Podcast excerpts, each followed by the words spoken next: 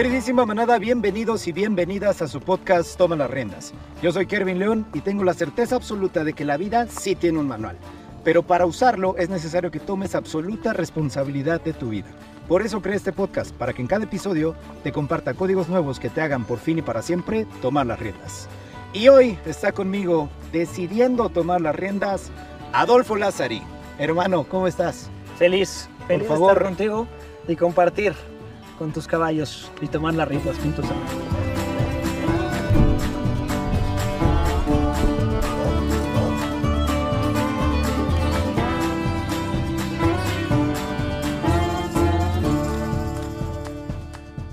Hermano, querido, gracias por estar aquí, me da mucho gusto. Eres una de esas personas que creyó en mí desde que estaba iniciando, desde que te conocí y fue una locura. Lo agradezco mucho y tenerte aquí en esta primera temporada del podcast Toma las Riendas.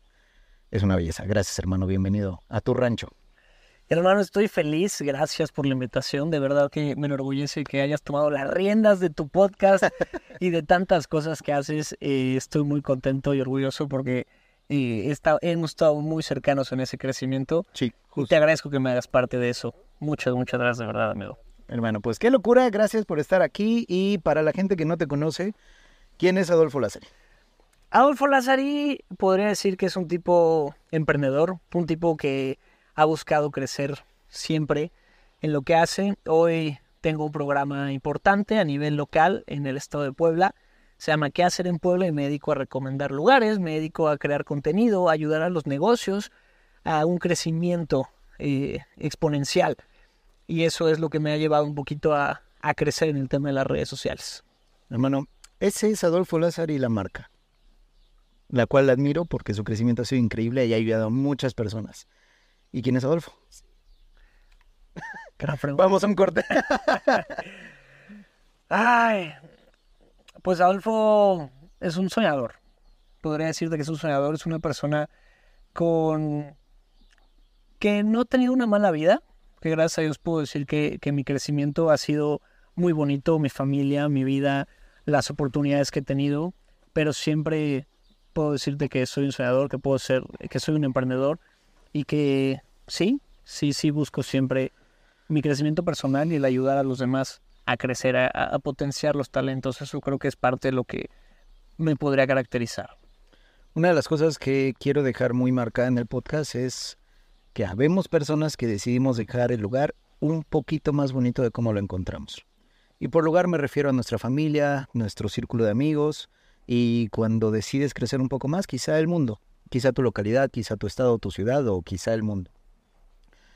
Yo sé que Adolfo ya es una persona que impacta a miles de personas directamente y tiene un grupo de, en, en tu empresa, en tu negocio, en tu modelo de negocio, tienes un equipo sólido, pero además este equipo, esta gran marca se dedica a transformar la vida de otros emprendedores, a aumentar claramente sus ventas, su localidad, su impacto y el, y el impacto que tienes indirecto a través de todas esas marcas es enorme, Adolfo. ¿De dónde nace un poquito más emocionalmente, sabes? Porque preguntarte por la marca sí es muy bonito y de verdad también quiero escuchar la historia, pero ¿de dónde nace ese amor a ayudar a otras personas? Wow, pues fíjate que Y si nos dices cuándo también. todo esto nace hace seis años. Yo tenía 22, 21 años. Y si me voy más allá, yo creo que nace desde antes. ¿no? O sea, el concepto marca, como dices, que hacer en Puebla nace seis años, pero desde antes siempre pensaba en trascender. Algo que tenía el Adolfo Niño era, decía, era que yo decía, quiero trascender en la vida de otras personas. Quiero llegar a tocar esas vidas y que cuando me vean o, o cuando yo me vaya, digan, si alguien por ahí dice Adolfo Lázari, digan, él me ayudó a esto, por él crecí esto, y él me inspiró en esto. Y me puse a trabajar personalmente en hacer cosas diferentes, ¿no? Yo trabajaba y buscaba que- hacer chamitas y todo. Pero fue Adolfo hasta que... Adolfo fue hasta que llega a mi vida esta idea de hacer qué hacer en Puebla, que viene desde un tema de buscar generar ingresos, pero no solamente por necesidad económica, sino por hacer algo, por lo- haciendo algo por los demás. Y entonces ahí viene este terremoto eh, del 19 de septiembre de 2017, que se vive mucho en Puebla, en la zona de Puebla, Ciudad de México, en estas zonas. Y pues le pega al Estado, ¿no? Le pega al Estado. Y ahí es cuando esta idea que yo la tenía cuatro, cinco meses antes, que no la había hecho porque no le había dicho a mí, no me había aventado a tomar las riendas de eso y decir, vamos a actuar, porque a veces tenemos muchas ideas y queremos hacer cosas y tenemos mil ideas, pero no actuamos. En ese momento se dio la oportunidad. Se dio la oportunidad, se juntó una situación importante, una reunión con las personas exactas y dije, es ahora. Y me levanté, estaba enfrente de empresarios, enfrente de hoteleros, yo tenía 22 años en la universidad y me levanté y les dije, oigan, pues están, estaban hablando de una campaña para levantar Puebla. Y digo, oigan, pues yo les ofrezco videos, les ofrezco un contenido en una página que se llama ¿Qué hacer en Puebla? Esto no existía, bro. Esto estaba aquí. Nada más. No tenías la marca. No había marca, no había. O sea, ofreciste la página cuando no no, había estaba. seguidores, pero yo tenía la idea bien plantada en mi cabeza. Yo sabía qué íbamos a hacer. Y entonces me empiezan a decir, sí, vamos a darle para adelante. Y me dicen, ah, pues está padrísima tu idea, qué bueno. Y me empiezan a dar tarjetas. Y entonces el chavito Adolfo de 22 años se queda así con las tarjetas en la mano y dice, Yo creo que sí. wow, ¿ahora qué hacemos? ¿No? Hay que crear un logo, una marca, una página, algo.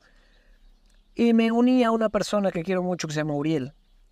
Uriel es el que es mi socio y es la persona que graba y edita, que es la persona que está detrás de todo esto, porque para hacer esto realidad hay gente atrás, como en este momento, que están apoyándonos para que esto sea real. Y ¡pum! Fue el, el complemento perfecto para llevar una idea hacer un proyecto realidad y tomar esas riendas de lo que teníamos en mente. Y entonces empezamos a, sin querer queriendo, a ayudar a muchos emprendedores que estaban en esa situación complicada después del temblor, a empezar a tener impacto, a tener gente a, que llegaban y conocían sus negocios. Y creo que a la misma vez le pegamos a esta necesidad que existía de que como poblano, como local, dijeras, quiero hacer algo diferente en mi estado, en mi ciudad. Y buscabas qué hacer en Puebla y ¡pum! de repente no encontrabas más que lo turístico. Y ahora, Sí, los tres, cuatro Lo empiezas- puntitos icónicos de Puebla. sí, sí, que el zoológico, que la pirámide y que la catedral. Y de pronto, ¡pum!, empezamos a lograr que esto sucediera. Y seis años después, hoy te puedo decir que estoy muy contento porque es la página número uno y gracias a eso también te conocí y gracias a eso también De hecho, estamos justo- aquí. Justo nos conocimos hace cinco años, 2018. Sí, cuando Cierto, tu ¿no? TED. Tu TED Ahí está mi TEDx, la pueden buscar por favor en YouTube. Bájala tu liderazgo, es una joyota.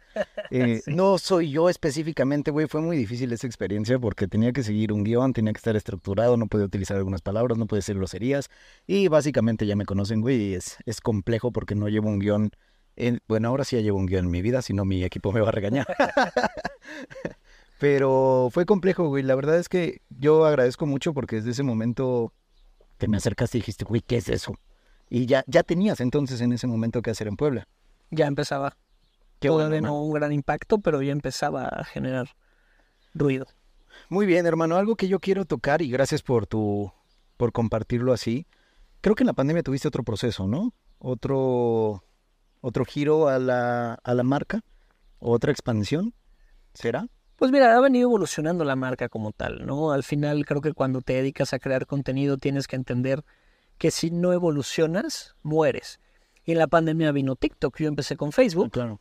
Empiezo con Facebook. eh, era el único en Puebla.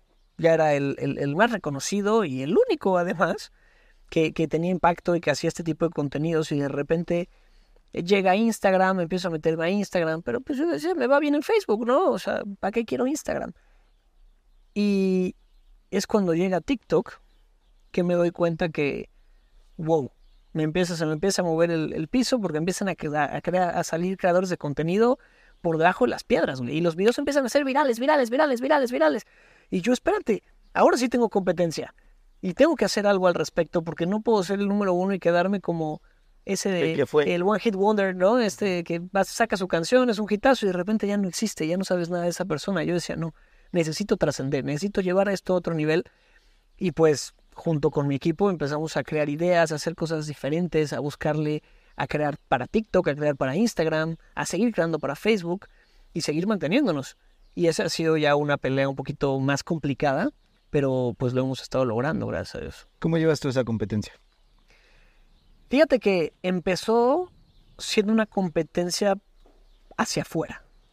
O sea, empezó como este miedo de me van a comer, me van a comer. Este, este, este nació hace un mes y ya tiene 100 mil seguidores. Yo llevo seis años, bueno, en ese momento llevaba cuatro años y tenía apenas 200 mil. No manches, o sea, porque cuando hablas redes hablas con seguidores, ¿no? Que no, no es lo ideal, pero, pero empiezas a decir. No, pero es una "Papá". métrica y además de confianza, porque la gente entra y ve a alguien de 2000 y a alguien de 200 mil. Dices, bueno, hay más validación social. Sí, comenzó siendo un tema de qué va a pasar allá y qué va a pasar y me va a comer y, me van a olvidar. Hasta que dije, a ver, mi competencia soy yo.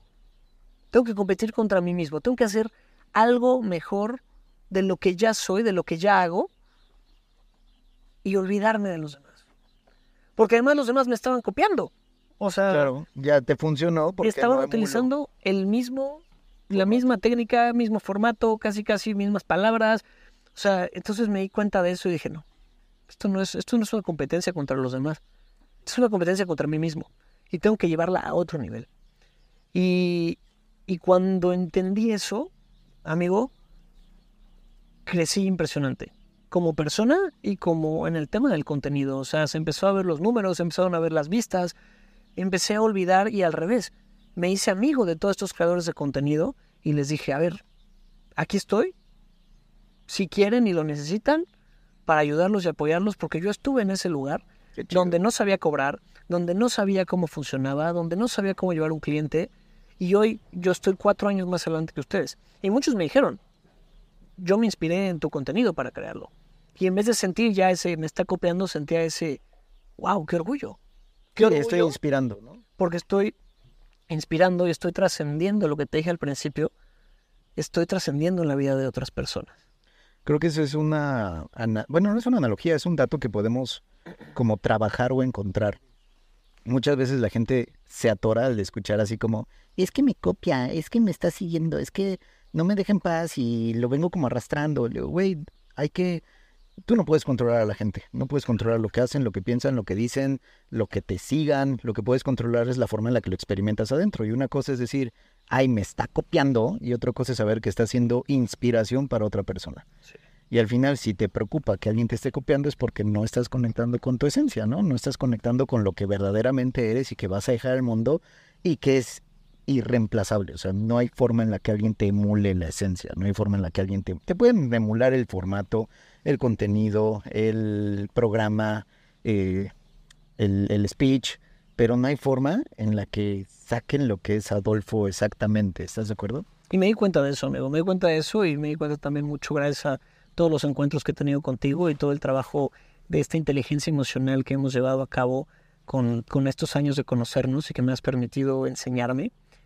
Y sí, justamente eso. Me di cuenta que la gente puede copiar lo que sea, puede copiar el formato, puede copiar, copiar mi guion, pero no va a ser, Adolfo, no va a ser qué hacer en Puebla, no va a tener el equipo detrás.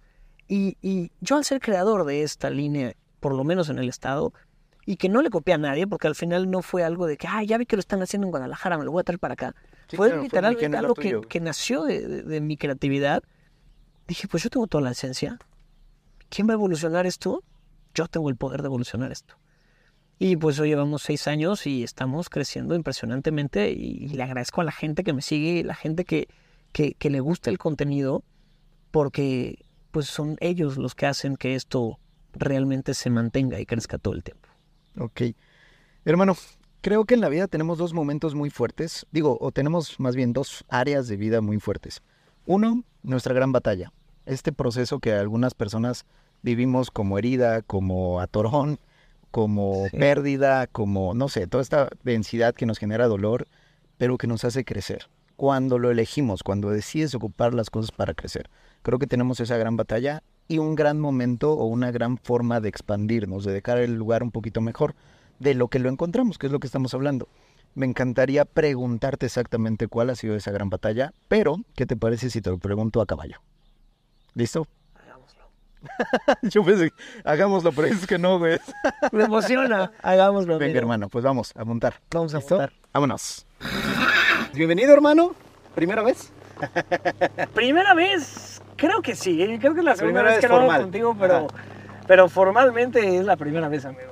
Perfecto, hermano. Pues vamos a disfrutar esto. Te preguntaba abajo si hay algún proceso en tu vida que haya marcado alguna gran herida, gran batalla, gran dolor, en el que realmente te hizo tomar esa, esa responsabilidad y esas riendas. Pues mira, yo creo que después de... Crecí con un papá que amo y adoro con todo mi corazón, pero fue un papá de mucha escasez. Es un papá de mucha escasez, una persona que, que se identifica con el no hay, con el no tengo, con el no se puede, con el eso es mucho, con el no me alcanza. Y al yo crecer con eso en toda mi primaria, o si íbamos a la escuela, yo escuchaba eso todo el tiempo, como que eso me metió en la cabeza una gran herida. La herida de yo no quiero decirle a mi familia, yo no quiero decirle a mis hijos que no hay. Claro. Quiero que haya. Y entonces eso hizo que de alguna manera yo tomara las riendas de mi vida con ese objetivo. Para bien y para mal, porque me ha traído también algunos conflictos que hablaremos adelante, pero me, me trajo cosas muy buenas y muy bonitas el poder entender que yo quería ir hacia ese lugar y no hablar de escasez con mi familia. Y entonces me puse a trabajar, me puse a crear, me puse a imaginar qué podemos hacer, con qué puedo crecer, con qué puedo generar. Y pues gracias a Dios desde mis 20 18 años soy una persona que se caracteriza por, por estar trabajando, por estar generando, por estar haciendo cosas buenas, nuevas, diferentes. Y creo que esa es una de las heridas que hoy te puedo decir que me, que me ha traído cambios muy grandes. Y cosas que pues he trabajado contigo también. Gracias, hermano. Creo que el éxito tiene una configuración distinta para cada persona.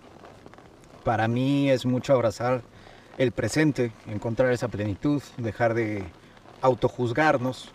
Pero hay diferentes formas de medir ese éxito, ¿no? Nosotros como creadores podemos medirlo en followers, podemos medirlo en personas que hemos impactado directamente, pero el éxito no se mide igual adentro de nuestro núcleo.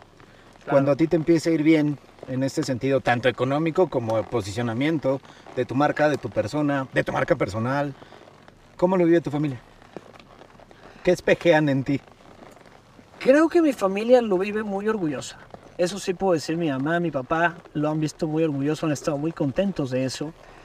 Y muy en específico, creo que mi mamá ha sido la que más nos hemos espejado porque finalmente mucho de, esta también buscar el, el- el- el sí viene de ella. Viene mucho de ella. El sí hazlo, sí estudia. A mí me decía mi mamá, eh, yo quería entrar a estudiar una licenciatura a una universidad que pues es bastante cara. Se caracteriza por ser estas universidades caras. Mi papá de entrada me dijo, no lo hagas. No lo hagas, ¿para qué? No se va a poder, ni hagas el examen, no tenemos dinero, no va a alcanzar. O sea, tienes un cómo no y un cómo sí. Y mi mamá me decía, hazlo, inténtalo, busca la beca. Mi papá, pues sí, pero necesitamos beca del 90%. Mi mamá me decía, ve por esa beca, bro. ¿No? Y gracias a Dios fui, lo hice y me dieron la beca del 90%. Órale, qué bueno. La gané, la generé y creo que es parte de lo que ha marcado mi vida y mi crecimiento, el siempre ir por el sí. Porque sabes qué, no ya lo tenemos. Y creo que vivo mucho con esa idea, el no ya lo tengo. Ve y hazlo y ve por ese sí. ¿Cómo vives este, esta parte? A mí me lo dijeron o me ha tocado en el... Es que te gusta ser el centro de atención. Pues sí, pendejo, porque si, si no, no haría contenido, si no, no haría lo que hacemos. Creo que coincidimos en ese sentido porque siempre vemos a Adolfo en una tarima con un gran público, con, con todo el contenido que haces en diferentes plataformas. Esta parte de todo lo que nosotros nos dedicamos, estamos trabajando, sanando, reconfigurando, integrando procesos de nuestra vida. Todo. Sí. El que es enfermero, enfermera, pues está trabajando un proceso interno que lo está llevando a través de ese programa inconsciente. Nosotros, como creadores, digo, tanto tú como yo hacemos muchas cosas más fuera de esto, Sí. pero estamos hablando en este sentido. que nos encanta tener el reflector en medio. Sí. ¿Cómo lo vives? ¿Cómo lo aceptaste? Después de la prueba técnica de mandar yendo al baño, hermano, te preguntaba cómo vives el aceptar que nos gusta hacer ese centro de atención, que nos gusta compartir desde esa aceptación. Creo que siempre ha sido algo muy bonito para mí porque es mi forma de ser.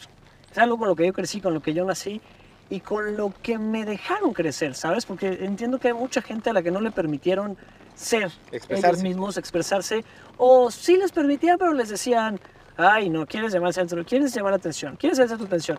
Y claro que me lo decían, pero, pero mi familia o mis cercanos siempre me apoyaron, siempre me aplaudieron para que ve y, y canta, ve y baila, ve y conduce. Y es un sueño que siempre tuve, el, por ejemplo, salir en la tele, güey. O sea, uno de mis sueños era salir en la televisión. Desde morrito. Desde chiquito yo no quería estudiar nada. En cuanto a licenciatura, yo decía, no, ¿qué voy a estudiar? Yo quiero salir en la tele, güey. En la- Sí, los de la tele no estudian. oh, qué equivocado estaba, claro que estudian. Y, y- pero No todos, ¿no es cierto? supe hacerlo. supe hacerlo de una forma bonita, interesante y poder hacer mi propio emprendimiento para mostrarlo a los demás. Oye, hermano, en este camino de... A ver, güey, yo lo he vivido muy cabrón. Hay un proceso de rechazo muy fuerte. En hacer contenido, en haters, eh, en tu caso, que haces todo el proceso aparte del contenido, eh, no sé cómo llamarlo, como presentador, como speaker, todo este proceso que tú llevas. Claro. Eh, está envuelto en mucho rechazo. ¿Cómo vives eso? Pues fíjate que el, más eh, el mayor rechazo que sufro es que la gente, a pesar de que busco crear el mejor contenido para ellos, siempre le encuentran algo, ¿sabes? Y digo, no soy el único creador de contenido que sufre eso, ¿no? O sea, no es como de que, ay, pobrecito Adolfo. Pero es muy feo, o sea, la gente que esté viendo esto, ustedes no tienen idea de lo que hay detrás de los videos, no tienen idea del trabajo que hay. Y solamente comentar es muy fácil decir, ah, pues es que porque te pagan. Ah, es que yo fui y ese está feo, ya no vayas a ese. O debiste haber puesto lo siguiente. Qué o bueno, ¿cómo no me habías avisado manera, antes? ¿no? La. Vamos adelante. Vamos grabando. Ya. Eso. Vamos para allá. Vamos para allá. Oficialmente Adolfo ya es un vaquero. Sí. Vamos, Marquesa. Bien, hermano. Buena energía. Vamos. Eso. Seguimos, seguimos. Dale, dale, dale, dale. No, no, no. Está grande. Ajá, hermano, entonces la gente no le gusta, no tienen llenadera. Siempre hay alguien que te va a decir que eso está mal, que así no es. Y digo, también tienes que aprender a vivir con eso. Y yo les digo, háganlo ustedes. ¿No les gusta? Sonó muy poético eso. Hagan su video, hagan su canal. Y por favor lo que vean, disfrútenlo, acéptenlo, quiéranlo y también dense la idea de que yo no soy responsable de los lugares a los que voy. Esas son opciones que yo les doy. Y que les doy con todo el amor y el gusto del mundo para que ustedes tengan algo diferente que hacer. Y aparte Así cuando que- vas, perdón, aparte cuando vas puede haber una persona que hoy estaba haciendo mal su trabajo, güey, y le tocó a alguien, ¿estás de acuerdo? Y es que eso es lo que hay que entender. O simplemente el lugar está lleno y me dice, no, es que tuve que esperar dos horas. Pues, brother, si hay fila, pues, ¿qué te digo? Yo qué culpa tengo, yo solamente te doy las opciones. Entonces, creo que el tema del rechazo, al principio sí recibí varios comentarios de esos y para mí era como, ay, qué feo, ¿no? Pobre, no le gustó ese lugar, lo voy a borrar. Y sí te atora, güey, o sea, No, al principio sí. Te das un atorón. ¿Cómo, cómo, por ejemplo, tú eres experto de esto? ¿Qué debo hacer para cuando algo te atora? Platícame, porque pa- para mí es algo, algo que yo he tratado de trabajar muy personalmente, pero creo que no soy el único, que cuando algo nos atora, ¿cuál es el consejo? Digo, para responderte directo, güey, o sea, todavía ahorita tú cuando ves un comentario intenso, ¿no? Cuando hay alguien que, que no coincide con tu con el video que publicaste, lo entiendo, pero cuando hay alguien que sí te escribe directo, como que sí te ataca un poco más, tú sí te atora todavía. Claro. Vamos, vamos, alcánzame, alcánzame. Alcánzame o si no, no te respondo. Vamos, vamos. Mira, hay un proceso que puedo compartir desde mi experiencia humana, de lo que yo viví para trabajar el rechazo y que hoy obviamente eres humano, te puede todavía tocar, pero ya no te determina. Y también compartirte cómo funcionamos a nivel código raíz. El rechazo es una de las heridas que podemos experimentar de entrada porque somos mamíferos, güey, porque buscamos la aceptación a un lugar de pertenencia. O sea, piensa que todos los mamíferos, los caballos pasan de 6 a 9 meses en las patas de sus de sus madres, los elefantes también, los changos están en la, en la espalda de su madre, los cachorros se mueven con su mamá, todos los mamíferos buscamos esta primera conexión al sentido de pertenencia que es mamá y luego al sentido de supervivencia que es una tribu. Siempre buscamos la aceptación de nuestra tribu raíz. Por eso los códigos de mamá y de papá directos y de nuestros núcleos en la infancia se vuelven tan fuertes porque buscamos pertenencia, porque si no la tenemos literalmente nos vamos a morir. Claro. Entonces en este lugar cuando no lo trabajamos seguimos buscando pertenencia, ahora social, ahora pertenecer a un estatus, a utilizar una marca para que me permita ser parte de un, de un lugar, a tener un cierto tipo de vehículo. Eh, lo podemos proyectar de mil maneras. El punto es que es natural como humanos, y hay que dejar de pelearnos, el sentido de buscar esa pertenencia. Ahora, cuando ya entiendes esta parte, sabes realmente qué lugar quieres. O sea, ¿qué- a qué lugar sí quieres trabajar ese sentido de pertenencia. ¿Por qué? Porque si quiero que... Si quiero trabajar por una marca, güey, para que mis amigos me acepten porque no traigo los tenis de tal marca o porque no traigo el carro de esa, este modelo, pues, güey, no tiene ningún sentido. Pero en el caso del, contenido, la mayor herida, podría decirle así, porque no quiero que se confunda, pero el mayor proceso emocional que yo he trabajado con mi papá fue un sentido de rechazo que al final me dijo el face to face, para los que no lo conocen, el face to face es el modelo de trabajo del inconsciente que yo hago, que literalmente yo diseñé esta estructura para decodificar el inconsciente a través de la interacción con los caballos, que ya viviste uno, por cierto, Chulada, vayan a ver ese muy video. recomendable. Se los vamos a dejar aquí en las tarjetitas, es un video ya viejo de hace varios años, Sí. pero Adolfo vino a vivir ese face to face Y Y- reparé y trabajé muchas cosas Sí. que de verdad recomiendo. Y de hecho, fue, es una sesión bonita, vayan a verla porque precisamente trabajaste a papá. Y lo puedo decir así porque al final tú lo compartes, ¿no? Me di cuenta de ta, ta, ta con papá. Y es algo muy bonito que trabajas con los caballos, güey. Que tú vayas con una persona, con un terapeuta, que es increíble, vayan y háganlo. Pero trabajar con un animal que no tiene la necesidad de quedar bien contigo, que no le estás pagando, que no hay ningún queda bien entre ellos. Y ver que está proyectando todo tu, toda tu codificación inconsciente y tu esencia se está proyectando en el caballo mi trabajo es traducirlo. Entonces, cuando empiezo a desarrollar esto muy fuerte, mi papá lo que dijo fue, eso solo te va a dejar para tus chocolates. Lo que tienes que hacer es otra cosa, un proyecto que él trae y que pues, no voy a compartir por aquí, Ah. pero que él quería hacer ese proyecto. Un proyecto bonito y que en algún momento cuando se dé va a estar muy bonito compartirlo. Tiene que ver con caballos, tiene que ver con el rancho, pero no es mi sueño, güey. No es mi proyecto, no es mi anhelo, no es mi deseo, es de él. Entonces, al final de cuentas, yo buscaba todavía la aprobación de él. Y al buscar la aprobación de él, pues me emputaba, güey, porque peleaba con mi papá porque él quería una cosa, yo no quería otra, discutíamos, nos gritábamos, llevamos una relación a próximos dos años muy hostil, muy hostil, de vernos y emputarnos, los dos, güey. Hasta el punto en el que yo dije, y obviamente con un proceso terapéutico, o bueno, de autoconocimiento, porque no precisamente eso lo trabajé en terapia, pero me di cuenta que al final mi enojo era una máscara, y espero que mucha gente se proyecte en esto y les pueda servir, pero mi enojo con mi padre era una máscara de tristeza, que claramente una tristeza que yo enmascaraba, me defendía a través del enojo, porque en el fondo me dolía que mi papá no me apoyara. Ojo, mi papá es una persona increíble para los que lo conocen y los que no lo conozcan vengan al rancho y lo van a conocer, es un tipazazo, tiene una energía femenina de abrazarte y alimentarte y darte mezcales porque mi papá no toma, pero, pero comparte mucho. Y al final lo que yo trabajé con él fue darme cuenta que mi papá es un tipazo, pero a mí, en mi proyecto no me, no me validaba, no me aprobaba, no me apoyaba.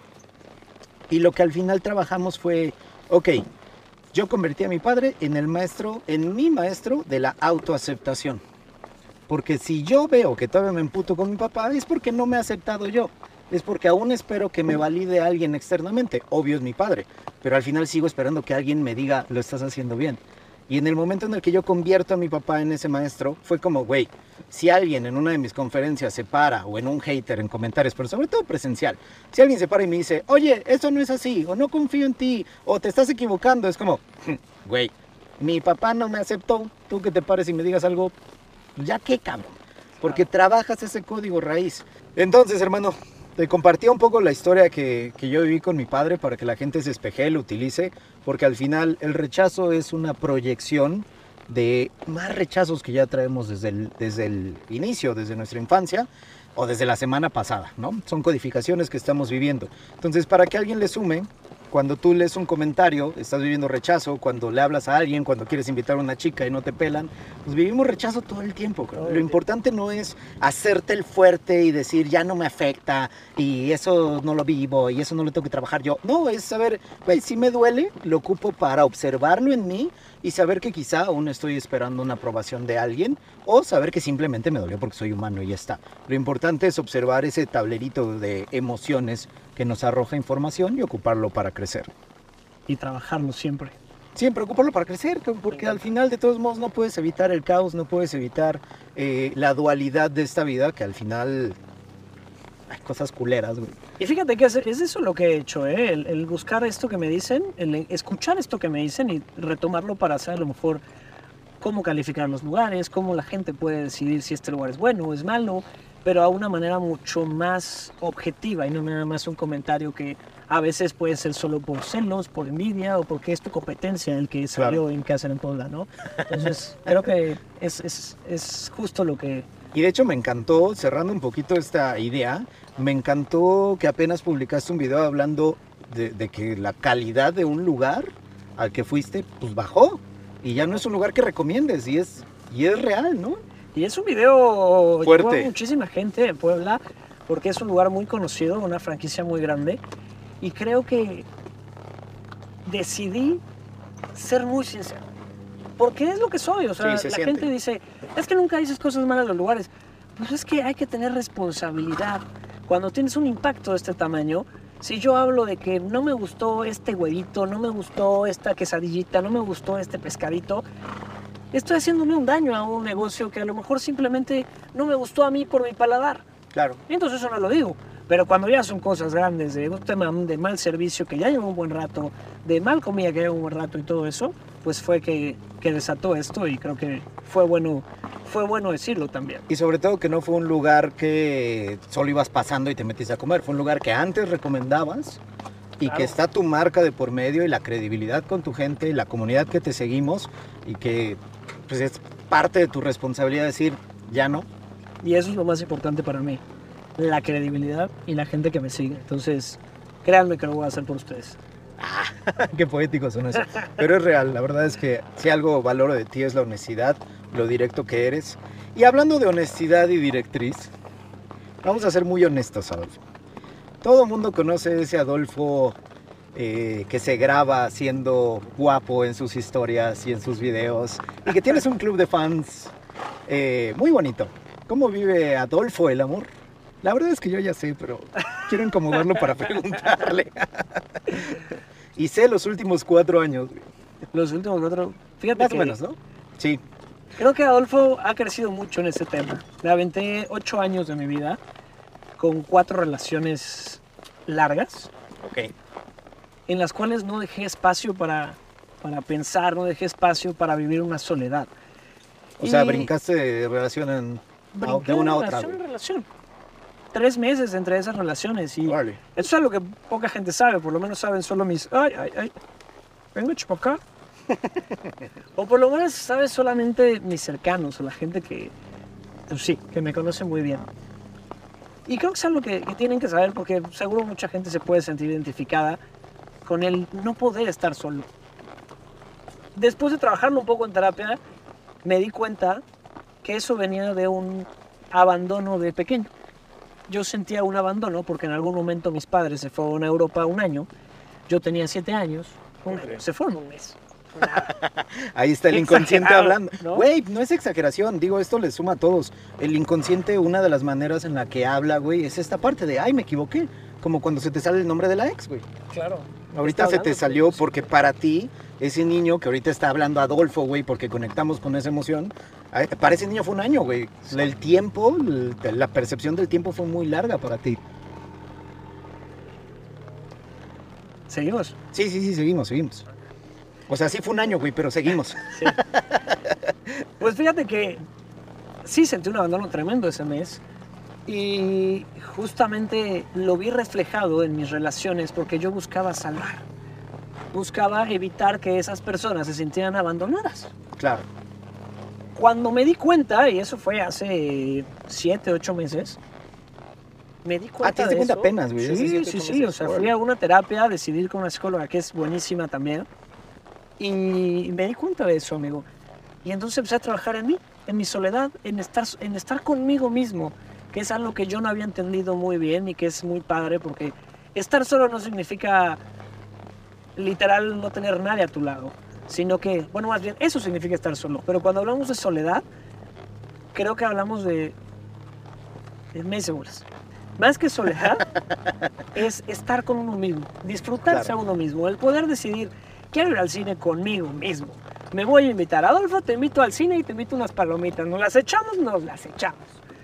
Y cuando eso lo haces consciente y lo haces de una manera con mucho amor, empecé a sentir esa, esa cosa linda y ese quién es Adolfo realmente, o conociendo cosas que me gustan, cosas que no me gustan y cosas que hacía solamente por quedar bien con esa persona que quizá lo valoraba, a veces no lo valoraba y de repente pues era un cambio tremendo y un crecimiento el que he tenido a partir de esas, esas relaciones, amigo.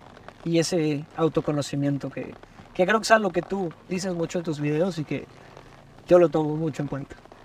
Sí, porque al final la gente suele quedarse en una relación con tal de no estar solos. Y eso no es lo mismo. Durísimo. O sea, esta falta de amor propio de me quedo, me quedo con tal de no estar solo, ahora es inconsciente, güey. Nadie despierta diciendo, mi relación está de la chingada, pero me quiero quedar aquí porque no quiero estar solo. No, güey. Nos, nos compramos una narrativa diciendo, es el amor de mi vida, tengo que trabajar por la relación, otros códigos sociales que... O que necesitas a alguien en tu vida para trabajar. Eso me pasó. Me di cuenta que mi crecimiento iba ligado a un tercero. Ah, claro. Siempre determinado que- por otra persona. Sí, voy a, la voy a apoyar, entonces tengo que trabajar para poderle pagar esto. Voy a crecer y entonces tengo que chingarle más para poder apoyarla con esto. Y de repente me doy cuenta que no es así. Que si quiero crecer tiene que ser por mí. Por mis sueños, por mis metas. Y después, quizá, si la vida lo desea y el algoritmo quiere, compartirlo con alguien que, que quiera compartirlo, pero siempre respetando su lado, respetando mil. Y sabiendo que a veces compartimos directamente proporcional a la forma en la que nos amamos. Aunque suene muy técnico, ¿sabes? Pero amamos directamente proporcional a la forma en la que nos amamos a nosotros mismos. Y a veces creemos que damos la vida por el otro, pero no estamos completos nosotros. Estamos dando los mismos vacíos que traemos. Qué fuerte darte cuenta de, de esto y que al final repetimos el mismo código que nosotros somos en diferentes personajes afuera. O sea, te atraes a personas distintas, pero con el mismo código que tienes que trabajar. Completamente, es una locura. Ahorita estás solo. Ahorita estoy solo, estoy conmigo, que es diferente. estoy conmigo, la estoy pasando muy bien. Que es- sí, claro, me gusta conocer gente, me gusta salir y todo, pero ya no con una necesidad de pareja, sino más con un compartir. Ah, me caíste muy bien, no me caíste muy bien, pa, pasó, ¿qué, qué, qué me sumaste? Quiero que sigas en mi vida, no quiero que sigas en mi vida y, y listo, seguimos, seguimos adelante priorizándome a mí mismo. Que eso es algo que también me pasaba mucho. Priorizaba mucho a otras personas, no solamente hablando de pareja, relaciones de amistad, relaciones de familia, relaciones de sociedad, Tus colaboradores. colaboradores. Me daba cuenta que de, de repente llegó un punto donde yo quería pagar la universidad a una chava que trabajaba con nosotros. Así soy. Y era como, bro, o sea, ahí no me di cuenta, ya me di cuenta hace unos meses de que, qué padre, si lo puedes hacer, hazlo, pero que no sea tu prioridad. Eso, que seas tú tu prioridad y después compartes con alguien más. A mí me gusta mucho una expresión que le escuché a Yokoi Kenji.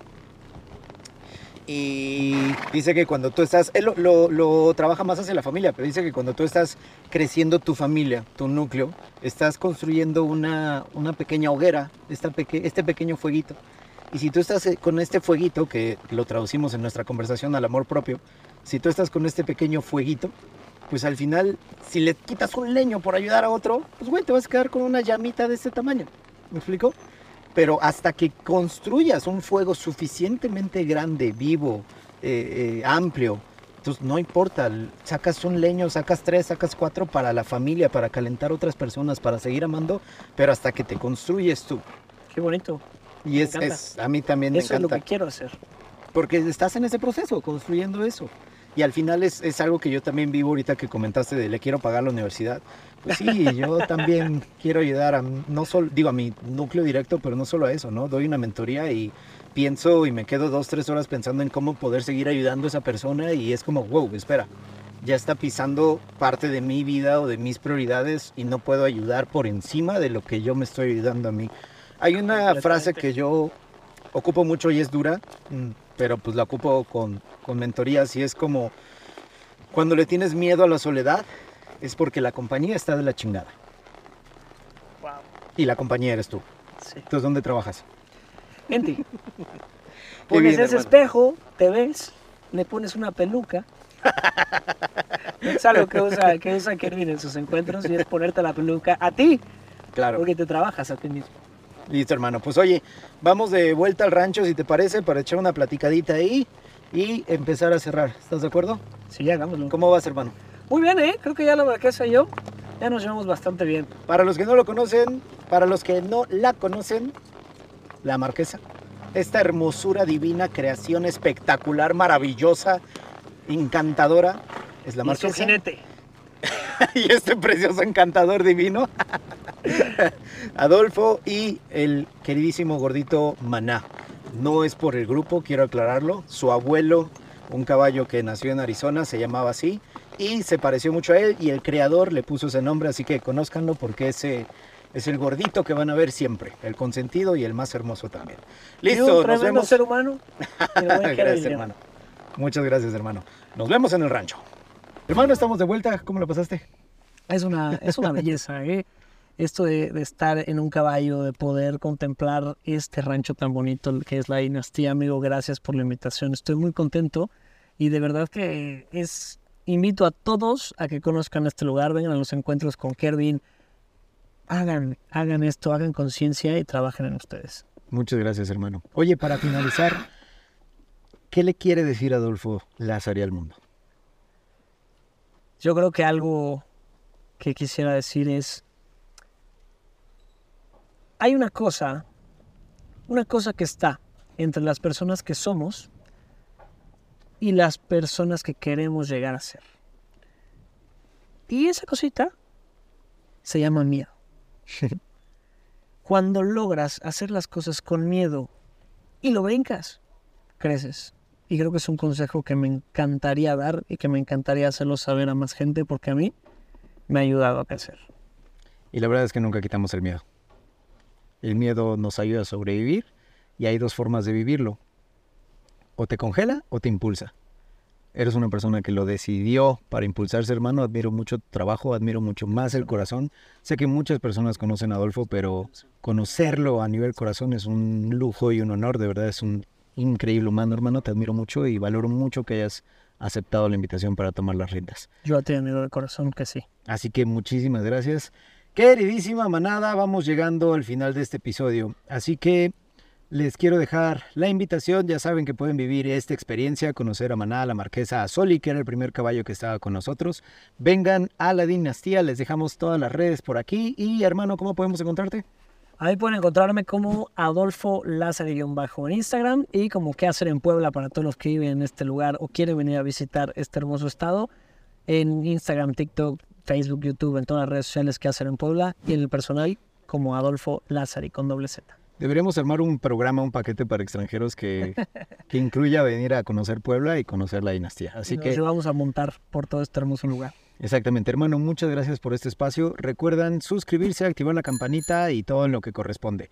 Hermano, un lujo y un honor. Muchas gracias por este espacio. Valoro mucho tu amistad, valoro mucho ese tiempo y espero que este episodio le sume mucho, mucho, mucho a la vida. Te quiero, amigo. Así que- creciendo, sigue la rompiendo gracias, hermano. y sigan, sigan todo su trabajo porque es una locura. Queridísima manada, ya saben, vayan a mi Instagram, que ahí estoy mucho más cercano a ustedes. Y nos vemos en el siguiente episodio para seguir reconfigurando la vida entre, Entre relinchos. ¡Listo!